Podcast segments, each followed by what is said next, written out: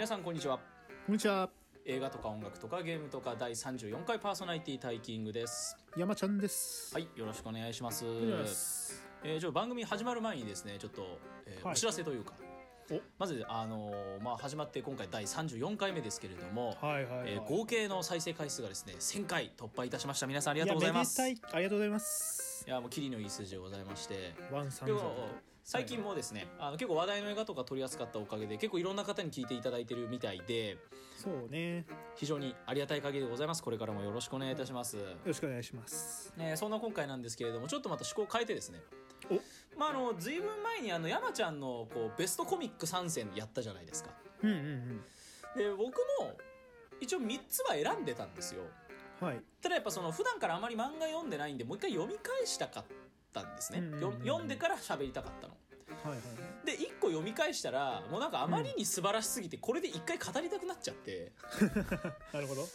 うん、そういう思いで今回こちらトークテーマに選びました「バクマン」でございます。おおこはい。れも読んだことあります。面白いです。はい本当に面白いですよね、はい。まあ、少年ジャンプの漫画でございます。今回はこちらの方をですね、語っていきたいと思います。皆さんよろしくお願いいたします。よろしくお願いしますはいでは今回のトークテーマ「漫画バクマン」でございます。はいバクマン一本で今回は。はい。しかもまあ漫画、まあ、今回は私うん。メインでちょっと喋りたいんですけど、まあ一応僕も漫画とね、劇場版も見てはいるんですけど、うん。うんうんうん結構忘れちゃってる部分はあるのでちょっとはいはい。タイキングにね、あのまあ、プレゼンというかあうん。の喋ってもらいながら、今回は受け身に徹しようかなみたいな。わかりました、はい。えーではまず「バクマン」えーはい。原作大場つぐみ作画、えー、小畑武史ですか？あのーはいはいはい。デスノートデスですね。ノートね。あと,、えー、とプラチナエンド。この前終わりましたけどプラチナエンドのコンビで、まあもう手掛ける作品全部大ヒットするという、はいはいはい。えーそんなヒカルの号だ2人組。小畑健氏はそうだね。ヒカルの碁も書いてますね、えーそんな2人の漫画作品でございます「週刊少年ジャンプ」で2008年から2012年まで連載全20巻そんな前なんだ。確かに。俺ら小学生の頃ジャンプで読んだなって感じだったけど。えーストーリーでございます、はいはい、えーまあ、ウィキペディアさん。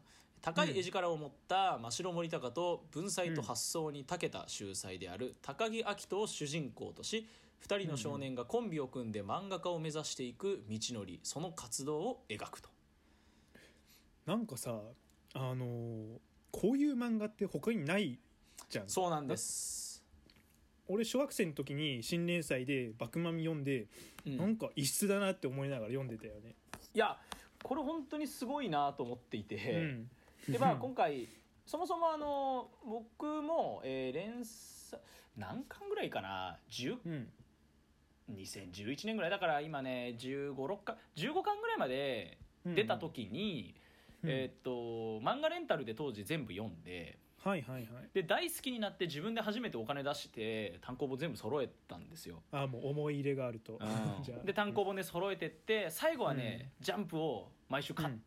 初めてジャンプを買った時が「バクマン」の最終回の号だったの、はいはいはいはいはい。その「バクマン」の最終回を見るっていう目的も込めてその回を買ってうんうんうんっていうぐらいやっぱ思い出のうん。うんゲームなんですけれども、はいゲームじゃねえや漫画なんですけれども。はいはいはい。はい山ちゃんはじゃあ連載当時も一応ジャンプではこう見にはしていた？そうね。まあ当時はちゃんとあの新連載とかもねなんか全部目通してあのまあなんだろう当時なんベルゼバブとか配給とかやってたんかな？どうだったっけ？俺その時の連載のあれ覚えてないけどまあでもその中でも結構あのくなんだろう食い入るじゃないけど面白いなって読んでた記憶はありますね、当時だと、えーうん。メダカボックスベルゼバブ黒子のバスケ、スケットダンスあたりが流行ってましたね。ああなるほどね。ああ俺らの小学生の頃って感じがするな。そう。いやあの頃のジャンプもね輝いてたんだよ。あの頃は結構黄金期ですよね最近で言ったら一つの、ね。第二の黄金期みたいなとこあったよねうん。なんか懐かしいな。メダカボックスも流行ってたか当時。うん。まあ、そんな頃の作品なんですけれども、はいはいはい、まあ、今回その久しぶりに読み直して、まあ、さっきちょっと山ちゃんに見まし、見せましたけどこう絵でちょっと、はい絵というかこの図を描いてですね。そう。これね音声じゃ伝わらないんですけどね 彼すごいなんか相関図みたいの書いてます、こう何が面白いかっていうのを図式化しつつこういろいろこうメモしてちょっとまとめてみたのでちょっとここを元にちょっと今日喋りたいんですけど、ちょっとね、まあ収録前にこれ見てねすごい気合が伝わってきました。まあ、まずこの「バクマン」何が素晴らしいかっていうとはい。その少「週刊少年ジャンプ」で連載して、まあ、その日本で人気の漫画家になるっていう夢を持つ2人組の話はいはいはい。っていう意味では、そのすごくメタ的なお話ではないですか、うん。これって。その本当に「週刊少年ジャンプ」だし編集部とか編集者もほんとまんま出てくるしそうね。あこん中じゃあ集英社ってこうなってるんだみたいな感じでね読んでたよね。あとはその読んでてみんなほんとここで初めて知るんじゃないかっていうあのアンケート主義ですか？あはいはいはいはい。うん、そのジャンプについてるアンケートの集計した結果の人気でその掲載順が決まってえダメなやつからもう打ち切られていくっていうそのアンケート主義っていうのをもうまんまさらけ出してこの漫画でうんうんうんうん取り入れてですねその1位だなんだとか何位だからどうこうみたいなそういう話で、えー自分が人気か不人気かみたいなお話が結構主軸になってると。俺あのアンケート一回も書いたことないわ。俺もないですね。あ俺あるな。何回かある俺。ちっちゃい時。マジか。うん。うん、っていうのがあるもんでうんそんなジャンプの裏さらけ出して、うんうん。そのすごくメタ的な世界で人気漫画家を目指すってうん唯一無二だしすごく邪道だと思うんですよ。うんうん。いなんかさあらしだけ聞くとそれをどう面白く描いてるのってなんかなっちゃわない？そうなんですよ。なんかよくはそう。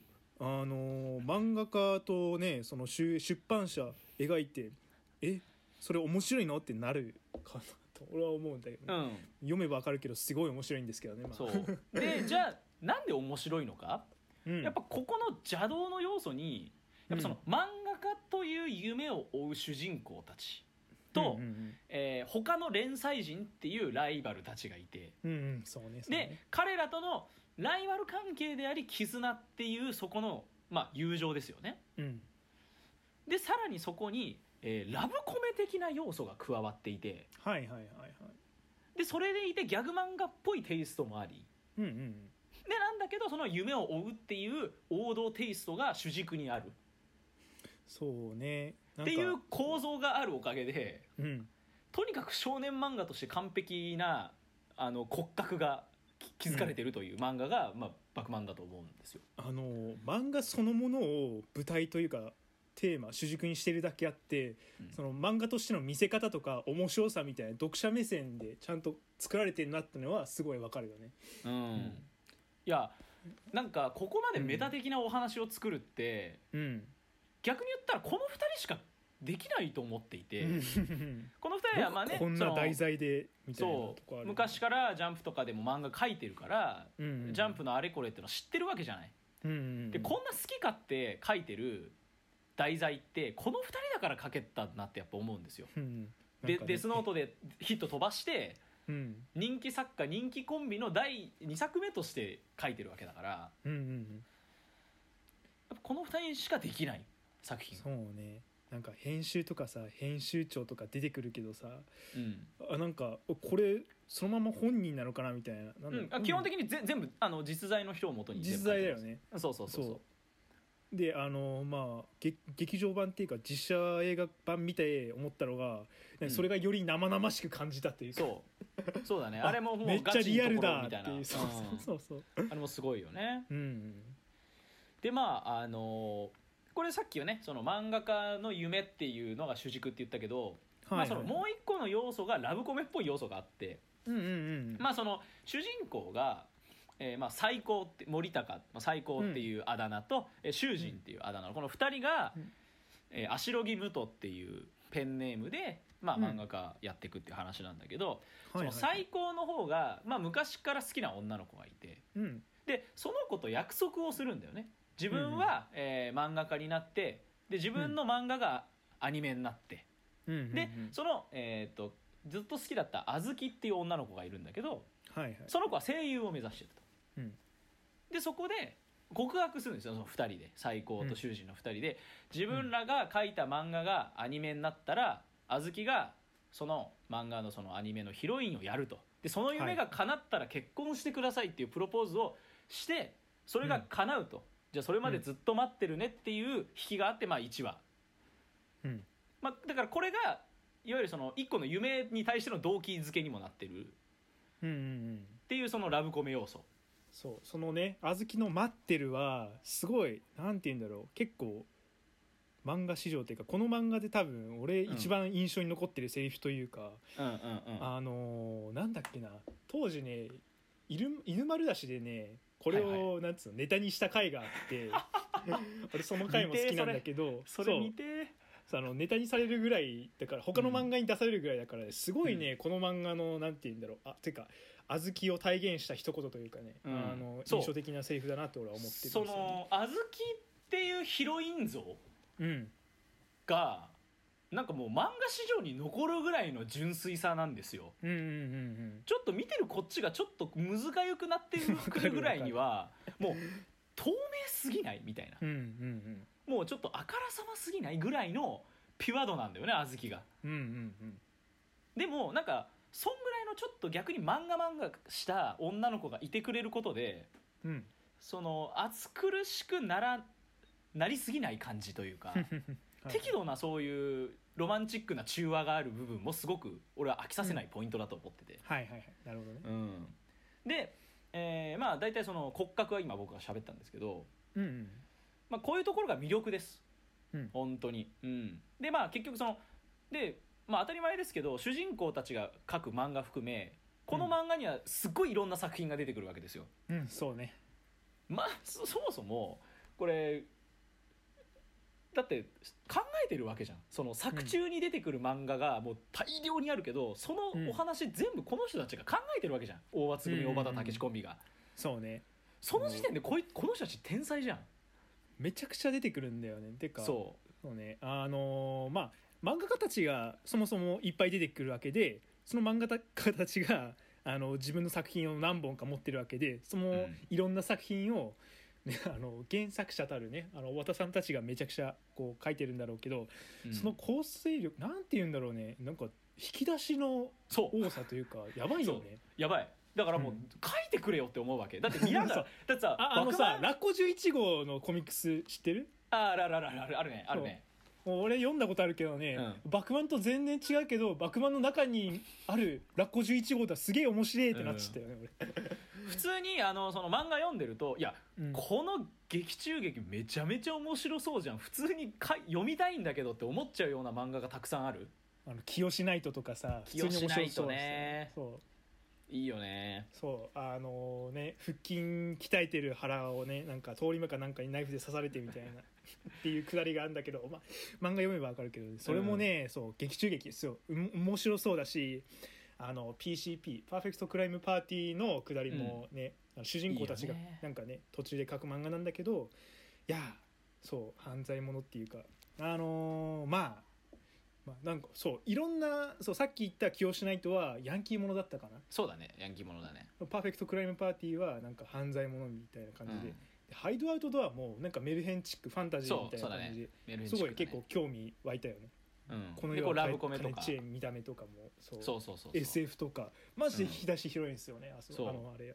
そうなんだよ。だからそう。一人のまあ二人のこの作家コンビがうん。こんだけの引き出しがあって 劇中劇をとにかく作中に入れ込みまくる、うんうん面白い漫画を描くために面白い漫画をか考えてるこの二人やばいなっていう。うんそう。いやねえこの人たちの頭の中どうなってるんだよってそうまあ大きくこの2点やっぱそのの、漫画としての軸っていう部分とその劇中劇は面白そうっていう、そこがやっぱり、え素晴らしいな。まああとその小豆のヒロイン像っていうところがいいなと思います、で、えーまあこれが魅力なのでここでもう気になった人は読めもう。読めと言いたい。また読んでください。はい。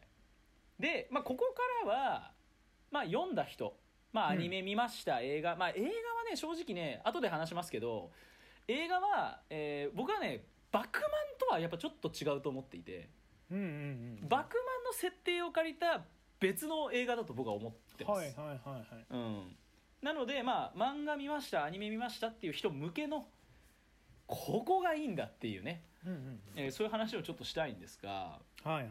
えーまあこれ僕今相関図書いたんですけど、うん。まあ、まず素晴らしいのが、まあ、こうん。の最高と囚人っていう2人のこの足ロギムとコンビがいますよね。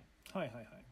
で最高は小豆との恋愛風景がたびたび描かれてこう読んでるこっちもねピュアすぎてむずがゆくなってくるようなシーンがたくこのさんあるじゃないですか。の恋愛ね本当いじらしいというかなんというかね、はい、ありえねえよって思うんだけど そこでもねそのねありえねえよっていう感じが漫画読んでるなって感じがするというか。うんうんそこがちょっとこうフィクション感をがあっていい。うんうんうん。で、えー、秋人の囚人の、まあ、やがて奥さんになる茅がいますね、はい。うん、この2人もねすごくいいですよね。うんうんうん。茅はいつもこの足ロギコンビのさ手助けをしてくれるこういい女の子じゃないですかこの子も。そうね。良妻剣母は剣母ではないか。良妻って感じのまあ、うん。なんつうんだろう。二人のサポート役じゃないけどまあじゃあサポート役かまあいいキャラしてますよね。うん、で茅がいい子なんだけどそこに、えー元同級生のこの岩瀬ってのがいるんですよね、岩瀬愛子ってういう、えー文芸えー小説家なんだけども、えーすごくライバル意識が高くてそうえーめちゃくちゃ頭良かったよね確か。そうそうそう。で囚人に学生時代にえー一目惚れというか片思いをしてて。うんうんうん。で漫画家になって大成して茅とももうラブラブの囚人が許せないってことで自分俺も私も漫画描くっていうことで、えーこの人が原作を書いて新妻英二がね、えーうん絵をやって「プラスナチュラル」っていう漫画をこの2人で描くんですよ、はいはいはいうん、でこの岩瀬が出てきても三角関係みたいな感じにもなるわけですよ。でここのそのラブコメがありつつも、えーラッコ11号を描く平丸和也と、うんうん。えー青葉の頃とかいろんなああいうメルヘンチックな漫画を描く青木こうっていう女の子がいますね、そのこの平丸とさ青木こうのさうん。ラブコメもあるわけですよ後半の方に。そうね。まさかそこくっつくかって思っちゃったよそねう。でそこにこう嫉妬孤立する、えー中井さんっていうベテランの、うん。うん、おじさんがいましたね。最初いいキャラだったのにね後半ちょっとねって感じ。そうちょっとクズキャラみたいになっていくんですけども。そう。劇場版見た時もめちゃくちゃいいキャラだなって思ったんだけどね。ね 劇場憎め版いいよね。ねえなと思いながらね、はい、でここのね小豆最高。で囚人茅そして三角関係の岩瀬。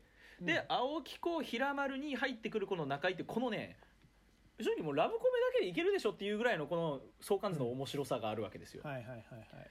でそこに、えー主軸となる足ロギムトといわゆるその福田組と呼ばれる新妻英二福田岩瀬。でこの平丸青木中井あたりのこの福田組とのライバル関係のバトルであり、この強い絆で結ばれた友情っていうこの関係もおもろいじゃないですか。で、えー後半に出てくる七峰っていうヒール役がいるじゃない。そうね。悪いやつがいるんすよ。うん、こいつがまたねこう頭がいいんだけど憎たらしい。そして最終的には失敗してしまうっていうここと足ロギの対決っていうのも面白いし。そうね。七峰もねあの彼なりの美学持っててね分からんでもないんですよ彼のやり方っていうのは、そうだね。結局失敗するんですけどもまあそのね七峰との足ロギムとの対決もめちゃくちゃね熱かったです。あれいいよね。14巻とか17巻あたりにあるんだけど、うん。まあ、そのネットとかで、えー意見を集めて漫画を描くみたいななんかそういはいうはい。回がある、でそう現代らしいよね、うん、この全体的なこの人たちとこのジャンプ編集部とのこの協力関係とタッグ関係うんうんうんうん。ここもやっぱ面白くて編集部にもすごいさ個性的なキャラクターたくさんいるじゃないですか。そうね。そこも面白い。そう。漫画とさその編集の二人三脚特にさあの平丸さんとねあの編集なん吉田氏ね。そう。吉田氏。あの二人俺好きなんだよ。ああ吉田氏とか言ってそうそうそうそんなんでいいのか平丸くんみたいな感じでそうそうそう吉田氏の口車に乗せられてずっとね、頑張ってるんだよね平そう丸さそうんそう。これを成功させれば、ね、青木コートのお茶会をセットしてあげようとか本当ですか吉田氏みたいなそういうくだりがね。そうあとなんか漫画家で大成したねあの実在の漫画家鳥山明は印税でほにゃららららみたいなささやきをしてて あのやる気つけさせたりとか、うん本当に。いいよね。あの二人いいですよね。吉田であの最後さあの平丸と青木コーがくっつく時にうん。もうあの吉田氏が号泣してるというかかん大感動してるシーンとかがすごくいい、あそこの二人のね本当本当にねいいなって思っちゃっそうなんだよね。たうん。やっぱこの人物関係のうまさ、うん。うん、これが本当にやっぱ素晴らしいなっていうふうに一人一人キャラ立ってるるよね。そう。なんかね、あいつ誰だっけっていうキャラがねいないんだよバクマンって、うんうん。一人一人がしっかり関わってきてる。そうね俺さっきうん。編集の名前ちらっと忘れたけど、まあうん。言われれば、ああいつかってなるぐらいにはちゃんと覚えてるし。だから例えば、えっと、ずっと、えー、足ロギと一緒にやっていく服部さん。うん。で途中から、えー変わった新人の三浦とか、うんうんあとは佐々木編集長とか。うん。あと副編集長。途中から編集長になる兵士とか、はいはいはい。うん、あと相田さんとか、うんうんうん、あと服部裕次郎。ニーズマイレージのた、担当をやってた服部裕次郎とか、はいはいはい。まあ、いろんなキャラがい服部二人いるんだよね。そう服部二人いてね。そうっていうこの、えーまずキャラキャラクタうん。ーがまず本当に素晴らしい。これはもう読んでいただければ分かると思いますけども、うん。もう完璧今はだからもう読んだ人しか分かってない分からない話を今してますけど、う うん。ん。で、えーまあ、あとここからメモでうん。と思ったことなんですけどうん。やっぱね足ロギ作品の変遷のうまさがあるなと思って。はいはいはい。どんな作品の変遷だったか。まああのすごくざっくりそのメインのやつだけ言うと、最初、えー、とジャンプ編集部に、えー持ち込んだのがダブルアース。そうねはい。これ映画でも描かれてますね。うん。でその後この世は金と知恵」うん。えーでまあこれ映画だとこれがそのまま連載になるんですけれども、うんうんうん。まあ、えー、と読み切りかな？確か。うん。バックマン原作だとはい。で最終的に「ギタンテトラップ」っていうのが最初の連載作品になってうんうんその次に方向修正してギャグ漫画として「えー走れ大発担当」っていうギャグ漫画を描くんだよね、うんうん。担当変わってね。うん、でやっぱ違うってなってさっき言った、えーパーフェクトクライムパーティー PCP はいはいはい。を描いてこれが人気になりつつもこれじゃアニメ化は無理だっていうことになって同時並行でリバーシを始める、はいはいはい。で最終的にリバーシは、えーアニメ化になって、まあ、クライマックスに向かうようになると。うん。うんってなるとまずこのなんていうのえーぽいやつ書いてうん。ギャグ漫画に迷走してうん。でやっと勝てるものを出してきた PCP なんだけれどももう一つうまくいかなくて最高傑作を出してくるっていうその作品の流れがやっぱり面白いしうまい、うんうんまあそもそも全作品面白そうなんだけどうんうんうんこの中でこれこれいいんだよなってやつあります？これ好きだったなっていう。ね、そう俺 PCP でね、うん。あのねパーティーの意味を知ってそのあー！そう完全犯罪、罪党ってに当て字に、あの PCP おパーフェクトクライムパーティーだみたいな感じで、うん。っていう感じ。あの当時ねおあのなんだっけなおその英語の授業かなんかで、うん。その政党の党ってどういう字か分かるかみたいにやりて俺 これ完全に私事なんだけど。あいいですよいいですよ。そう俺ねそう先生に「誰か分かるやついるか?」っつって「はいパーティー」っつって「おおよく分かったな」みたいな。俺の中で PCP ははわかるから。そうそうそうそう「党って言えばパーティーだよなみたいな。そそそれだけで思い入れがあってそうパーフェクトクライムパーティーはね俺の中でちょっと読みたいなってもあるし思い入れがあるっていうの。あと単純にね話が面白そうなのはやっぱり「この世は金と知恵」金知恵見た目。あああれ面白そうだよね。うん。うん。そうそうそうそう。あのーまあなんか結構序盤ん？序盤っていうことでもないか。まあなんかあのー序盤に出したすごいなんだろう彼らの代表作というかうん。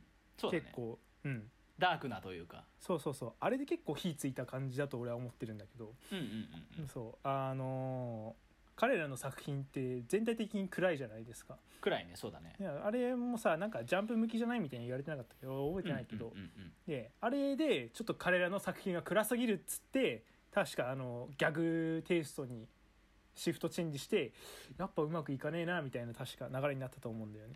なんであの結構その金と知恵にはあの彼ららしさみたいなのが多分一番詰まってるんじゃないかなと俺は思ってて、うんうんうんうんうんどういう話だったっけ？あれってさあの脳みそとか見た目とかそうを変えるっていう世の中。そうだよね。すごいあのなんて言うんだろう。あのポストアポカピカリプスっていうの噛んじゃったけど、あの結構大敗した感じじゃないけど、うんうんうんうん。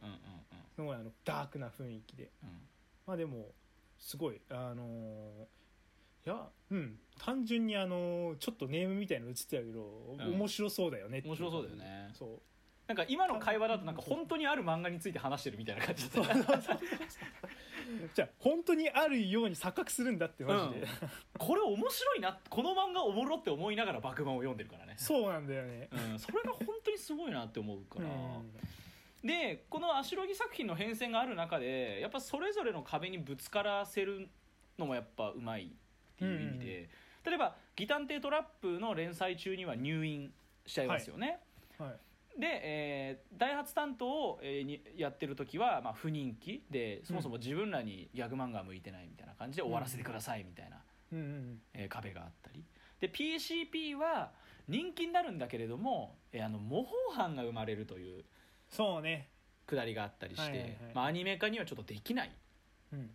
うん、そういうものがあったりして。でリバーシもはいはいはい。アニメ化は決まるんだけどもその、うん。すぐ終わらせていいのかみたいな。うんうんその結局アニメが1年間やるけどアニメやってる間は原作をやってほしいみたいなその編集部としての意見とうんうん。描きたいものを最後まで描き切ってもう引き延ばしなんてしないで終わりたいっていうアシロギとのその葛藤みたいな部分があったりしてもう一個一個がうまい。うん。うん、で俺やっぱ読みながらそして思ったんですけどうん。あれリバーシってただのデスノートですよね。それはある。確かにまでもあれあのし白い悪魔と黒い悪魔がうん。対決するっていうそういう 漫画なんですけど。まあ自分の過去作出したろみたいな感じ。あれ本当に まあただのまあまあまあ。デスノートで、デスノートっぽかったねめちゃくちゃ、うん。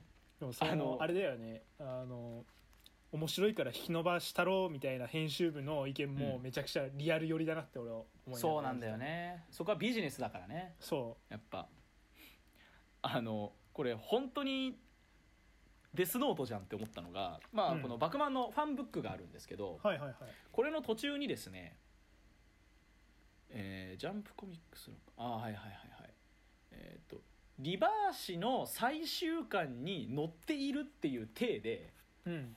そのリバーシの最終巻にはこれが載ってるってことでその悪魔との契約事項みたいなのがこう載ってるページがあるのねこのファンブックに。これもうあのデスノートなのよこれ。あのめちゃくちゃね今そのファンブック見せてもらってるんだけどあの黒地にあの白のそれっぽい字書かれてて、うん。めちゃくちゃデスノートっぽいですこれ。これデスノートってあの単行本の一巻一巻にさ、うん。あのーまああなんだあのワンピースでいう SBS みたいな感じでそのデスノートの規約みたいなのがこんな感じで書いてあるんだよね、そうルールね。なんか死神との契約のうんぬんかんぬんみたいなの書いてあるやつ。もうまんまそれなのよこれが。そう。そう。めちゃくちゃデスノート。そう。でなんかその邪道かつ王道みたいなそのリバーシのテーマ性自体が、デスノーなんかトだよねもうそもそもデスノートなんですよ。そうね。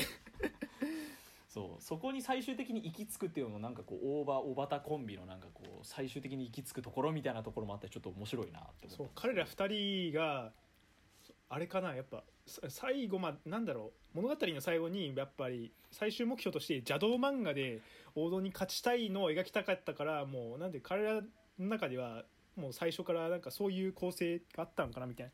確かさあれだよね。新妻英治のうん。王道要素になんか勝てないから俺らは邪道で戦うみたいな感じだったよ。ねうん、そうそうそうそう。そうなんですよ、うん。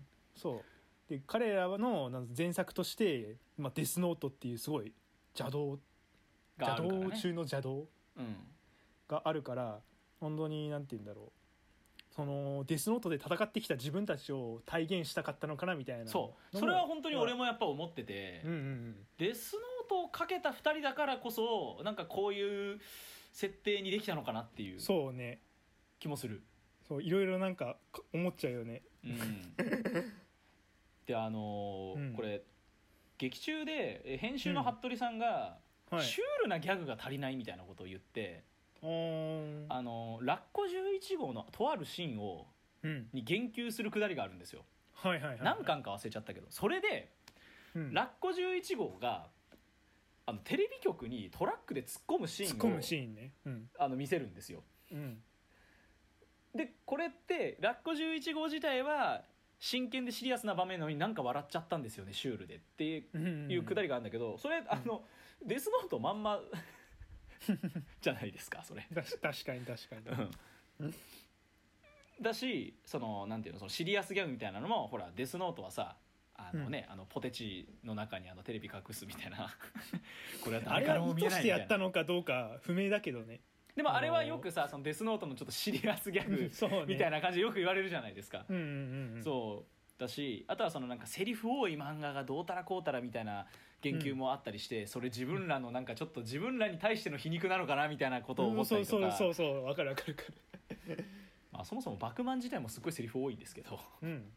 あのねでもねデスノートと違って読みやすい読みやすいよね。わかる。デスノートの後半とかね本当ラノベとか推理小説みたいな感じですごい、うん。あの重厚だったんだけどこっちはね多いけど読みやすかった。うん。うん。わかるわかる。まあスラスラ読めた。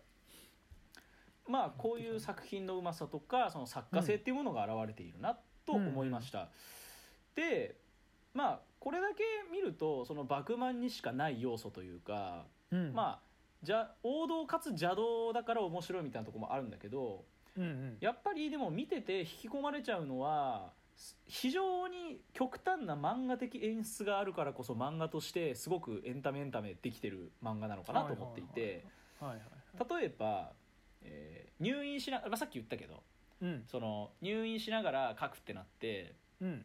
ギタンテートラップかな？うん。あのえっ、と退院して、えー救済退院するまで救済にしないと、うん。えー俺たちは漫画やめるって言って福田組がボイコットするくだりそうね。があったりとか、なんせその仲間との絆っていう部分がまずすごく熱い。そうね。そう、うん。俺さそこ仲間との絆だけじゃなくて編集長のねあの葛藤みたいなのもあ含めて俺そこ好きなんですよ、編集長の葛藤いいよね、編集長って昔あのね川口太郎の担当だったんですよね、うんうんそうだね。死んだおじね最高の。そうそうそう。最高の死んだおじがまあいろいろあって過労死だったの。まあうんなんか具体的にはね語られてないけどまあいろいろあってそのことがね多分そう心残りというか、うん。あの編集長の中には多分残るものがあってうん。それでなんか自分のせいであのなんつうの担当の漫画家を過労死させたみたいな過去を持ってるからその漫画家には無理してほしくないというかあの死なせてはならないみたいな多分そういうのがあってうん。で最高をななんならねその死なせてしまった自分の担当漫画家のね甥っ子が入院したもんだからうん。もう無理しないでもう入院してあの体休めて高校卒業してから、ね、無理してくれみたいななんかそういう感じだったんだよね、確か。だけども最高がねあの意地張って漫画描くっつってうん。じゃああのねそう仲間たちもあのみんなボイコットであの当時の人気ハイドアウトドアとラッコ11号と清志ナイトとあともう一個なんだっけ？黒じゃない？あ新妻エイジ黒か、うん。で人気作当時のジャンプの顔看板作品4作品が全部あの今週号は救済しますっつってねあの編集部に抗議の電話めっちゃ来てるみたいなコマがあったりしてね。あそこのね展開はめちゃくちゃね読んでて面白いし熱かったねなんかそれでいてそういう厚さもあるのに、うん。やっぱその基本的にはその小豆とのもうなんかここっちがヒリヒリしちゃう、ねピュアなラブコメが要所要所にあるじゃない、うん。うんうんそこもなんかやっぱその漫画的演出としてはすごく効いていて。うんうんうんうん。なんかねそうお互いさなんかあんま口下手というかなんていうか全然喋んないじゃん。喋れないっていうか恥ずかしくてお手互い好きなもつなげない手もつなげないみたいな。そう。そうそうそうすごい見ててもどかしいし、うんだけどそう周りの人も多分俺と同じ気持ちになってなんかうん。多分あれだよね。2人のこと見守ってるんだろうけどね、うん。なんかあのやっぱり、ね、いいよ。うん、いいよいいよ。なんかあのプラスナチュラル。うん。岩瀬と英二の。あれが、えーアニメ化するってなった時にあれのヒロインオーディションを小豆が受けるかもしれないってなった時にうんうんその会場に真城がやってきてうんで小豆をバッてこう手取ってうん。逃げようって言ってこう連れてくっていうシーンがあって。でそれをはいはいはい。エイジが新妻エイジが見てうん。最高にかっこいいですみたいな感じで応援するみたいな くだりがあるんだよ。そうね。でそこでそのバーってこう手つないで走って逃げてってうん。でパッと気づいた時に「あ手つないじゃってる」っつってバッて離しちゃうみたいな。お前ら何なんつって。何なんだよお前らみたいな。でもその後ちゃんと手つないで帰るんだよ。うんうんうん。その感じとかも。であのそのシーンを見た新妻エイジがキュンキュンしちゃってあのラブコメをかけ始めるっていうのも面白いんだけど。そうそうそうそれそれね。本当にこいつら好きだなと思いながら、あの最終的にあの人気作家がみんなラブコメを書くっていう、うんうんえー大会が開かれるっていうくだりにもそれがつながっていくんだけど、うんうんうんこれいいよね。まあでもやっぱその後新妻エイジのカリスマカリスマ性？うんうん。うん、まあだからね、まあ、現実で言ったら「ワンピースみたいな、うんうん。黒でプラスナチュラル。で最終的にはゾンビガンっていうのを、まあ、連載するけど、うんやっぱそこのエイジの凄さっていう部分が物語の推進力の一つにもなっているうんそうね。うん。しあとはなんだろうなさっき中井さんの話もしたしな、まあ、中井もな最初良かったんだけどね。そう最初良かったっていうかさあのあれなんだよね。最初、うん、劇場版ってさまあなんか、序盤の物語しか描かれないけど、まあ、尺的にね。うん。もうあの劇場版の中だけで見ると中井さんってすげえいいやつなんだなって思いながら。やつだね。そう。あのーまあ、劇場版の話するとうん。なんか15年間ぐらいアシスタントでコツコツやってきてて、うん。なんか最初の手塚賞でさあの手塚賞わのなんだっけ式典みたいの終わった後にあの川口太郎の家に集まってその新人作家たちが一応に返してなんかパーティーじゃないけどなんかあの飲み会みたいなのやっててそれでなんて言うんだろう、まあ、中井さんに限った話じゃないけどみんなそれぞれキャラ立っててめちゃくちゃいい感じの人たちだなっていうのがそこでよくわかるんですけどそうだね。その後かな。えっ、とあのまあなんか真っ白たちにアドバイスしたりとかあとなんだっけなあの連載決まった時に編集から電話かかってくるんですけどその時あの中井さんはなんか工事現場かなんかの土方作業みたいなのしてて、うん。それすすげえあのなんて言うんだろう漫画以外でも頑張ってる描写みたいなのがすごい出てきてて、俺そこであめちゃくちゃこの人苦労してんだなみたいなのが 劇場版の中だけだけどあの伝わってきて、ああめちゃくちゃここまでだけだといいキャラクターなのになって思いながら、うん。後半なんか後半はねなんかクズキャラになっちゃうからね。悪者にされちゃったなっていう感じだよね、うん。なんていうの。でも最終的になんか平丸と和解して平丸の足になるんだけどさアシスタントになるけど、うん。だからあの最初のハイドアウトドアを書いてる時にうん。俺は青木さんとじゃないと嫌だって言ってあの青木さんの家の前の公園で吹雪の中漫画を描き続けてうん。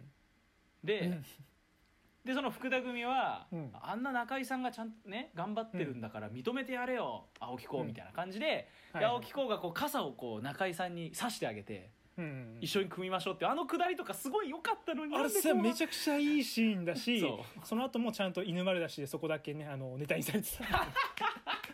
あ読まないと犬丸マジで。だしそれは読まいないとな。バクマンの名シーンをね切り取ってなんかネタにするの得意だから。いいそう。ねああのその傘差しシーンめちゃくちゃ良かったのにねあの後ああなっちゃうのかってなっちゃって。うん。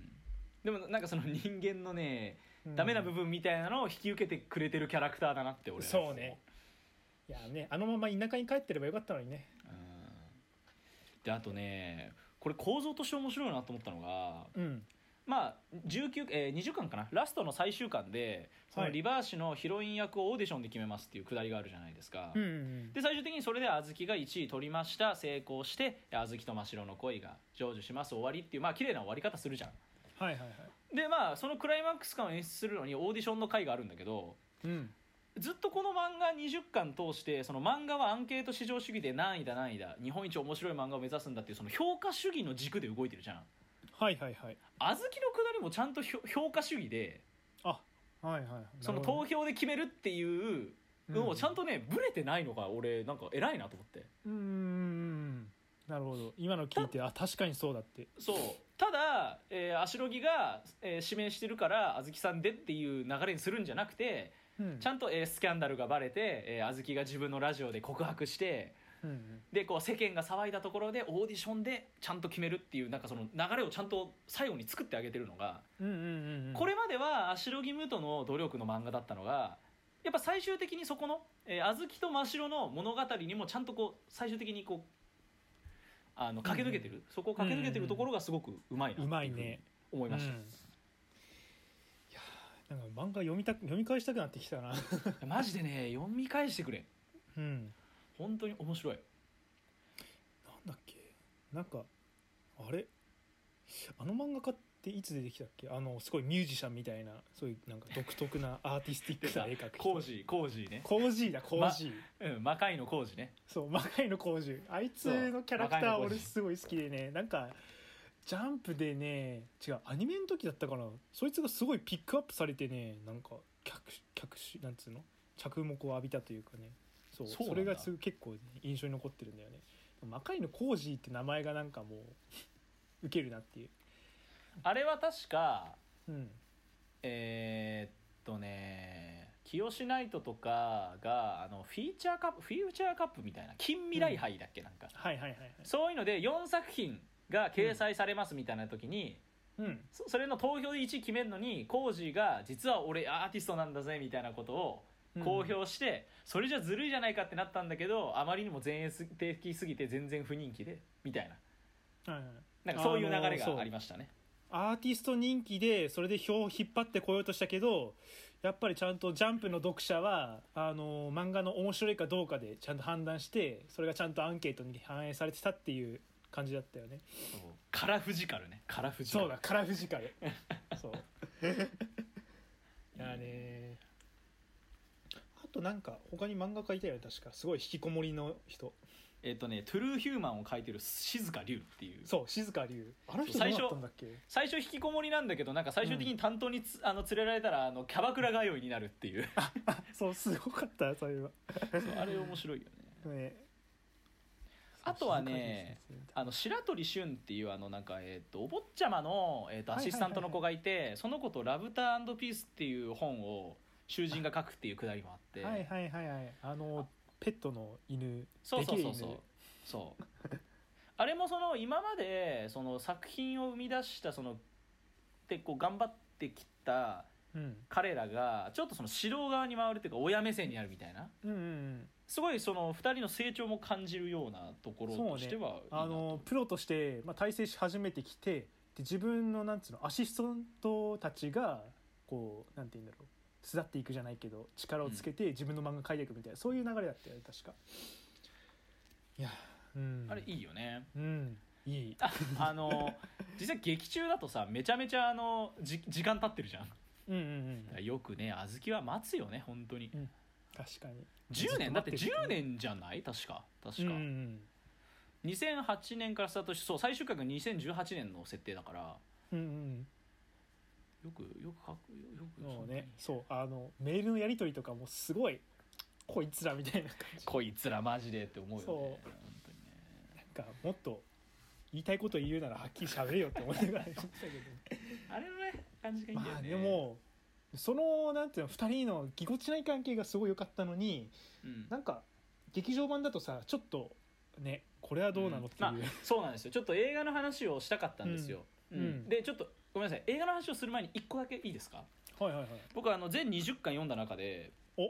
ちょっと15巻。うん。この15巻がちょっと素晴らしすぎて。何の回だっけ？15回これがね本当素晴らしいんですけどこれはい。まず、えー七峰との、うん。えー下りが決着するんですよまずここで。うんうんうんうん。ここはねあんまり、まあ、僕はあんま七峰編はそんなに好きじゃないんですけど。俺もそう。うんあの嫉妬した中井が青木公の家に勝ち込みに行ってうんうんうんうん。そこに平丸が助けに来るっていう、はいはいはいはいはい。うん、で最終的にこの僕のところでアシスタントをやらないかって言って2人が和解するっていう。うんうんうんまずこのくだりがね最初は影の薄かったネタキャラでしかなかった平丸さんがどんどんかっこよくなっていくんですよね男として。わかるわかる。この辺から。ねすごい日陰者って感じだったのにさこうどんどん前に出てくるような感じになってきてすごい成長じゃないけどなんて言うんだろう。いいキャラになっていくなっていうのはすごいあるよね、で、えーあともう一つ、うん。まあ、この15巻の最後にあるんですけどうん。PCP の模倣犯が現れるっていうパクリがね。うん、下りでその PCP って銘打って予告状を出してこう強盗するみたいな、うんうんえーそれに対してやばいと、えー編集部にもね抗議の電話来てやばいよ。もうちょっといい漫画描けないよってなったところの解決策として足ロギムトが生み出したのが模倣犯を PCP がやっつけるっていう回を作るっていうお話、うんうんうん。これうまいよね。これがね素晴らしい。うん。もうだからうわ足ロギムトすげえやって読みながら思っちゃう この回がね素晴らしい。舌を巻くそう。展開だなって思いながら。もうここでもうもういいから俺らに PCP を読ませてくれと。そう思ってしまう。はい。パーフェクトクライムパーティーをぜひ単行本で出してほしいと。うん。でまあこの辺が、まあ、主軸としてはいいんですがうんうん。これね一話完結の話が実はこの間に1個だけあってはいはいはい。この130ページ「熱と灰」っていう回なんですけどはいはいはいあの同窓会にうん。最高が行くっていう話があるんですよ。あ俺覚えてないわその話。でこれあの茅は高熱を出して家で休むようになっちゃったから囚人が一人で囚人は茅の世話してるから最高うん。一人で行ってきなよってことではいはいはい。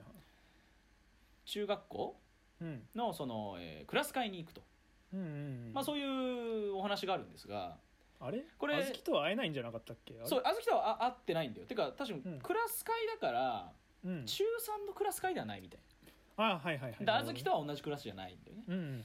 でこれ行くじゃん。すると、もう真城が来た瞬間にみんなサインして「うわすげえプロだ」ってとかその「えはいはい。小田栄一郎会ったことあんの？すごい」みたいな「うん。いやお金とか入ってくるしすごいよね」みたいな。チヤホヤされるんだよね。うん。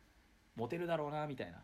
うんでもその自分のもうとにかくハードスケジュールを言ったらみんなちょっとドン引きするみたいな「えみたいな。はいはいはい「そんなすごいんだ」みたいな。で今度スキー行くんだけどどうって言っても「あちょっと僕、手とか骨折できないから」とか言ってこう手がインクだらけの見て「えすごい」ってみんな思われるみたいな、はいはいはい。であと行く暇ないから普通に。とかって言ってるうちに自分がいつの間にかなんか孤立してんだよね、うんうんうん。周りは結局わちゃわちゃしてて。うんあとはその親友だったやつもうん。なんかこう大手企業に就職決まっててはいはいはい。なんか自分ともなんか全然違うみたいな。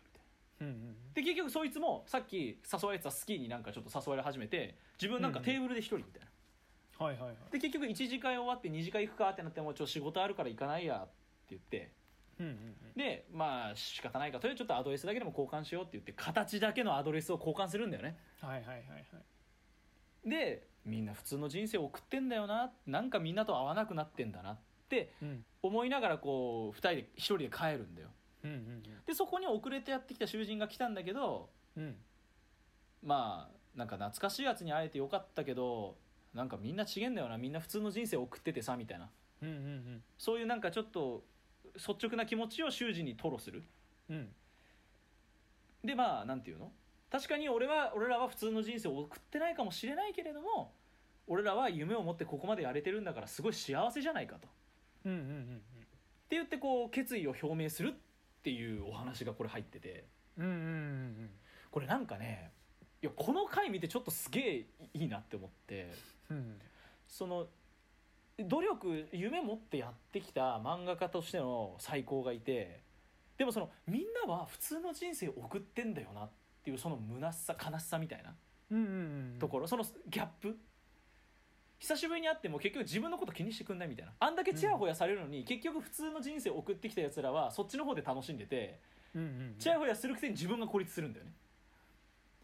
そこのギャップの描き方っていうのがすっごいうまくて、なんかすごい世間と断絶しちゃってる感じとかなんだろう人気漫画家しかわからないような感情みたいのがそこですげえ描かれてるよねなんか。そう。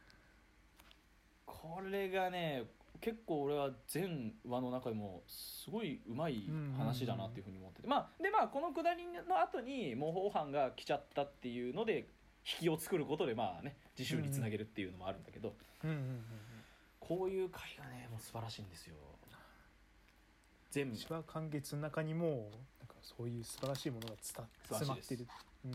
僕のベストベストは15巻です。はい。はいはいちなみに俺が好きなのはさっきも言ったけど集団ボイコットの回ですね、はい。はい。はい。いやいいよね、うん。そこね、うん。あの本当にゆあの友情って感じがして僕はい好いよねきです。はいはい。はい。なんかあの青木こうまで参加するんだみたいな俺思っちゃったね あわかるわかるわかる。はあじゃあまあそんな感じで今漫画を喋ってきたので、はいはいはい。まあ、次ちょっと映画に行きたいと思うのでここで一旦ちょっとはいはい。切ります、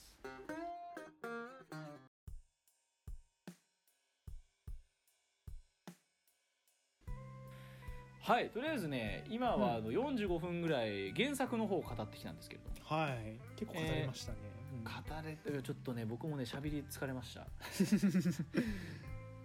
だいぶ喋りました。あの同時配信でですね映画の方の回もですね、えーそう。同じく配信しておりますので。そう。